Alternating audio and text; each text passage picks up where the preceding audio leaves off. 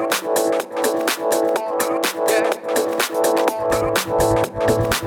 on outside now.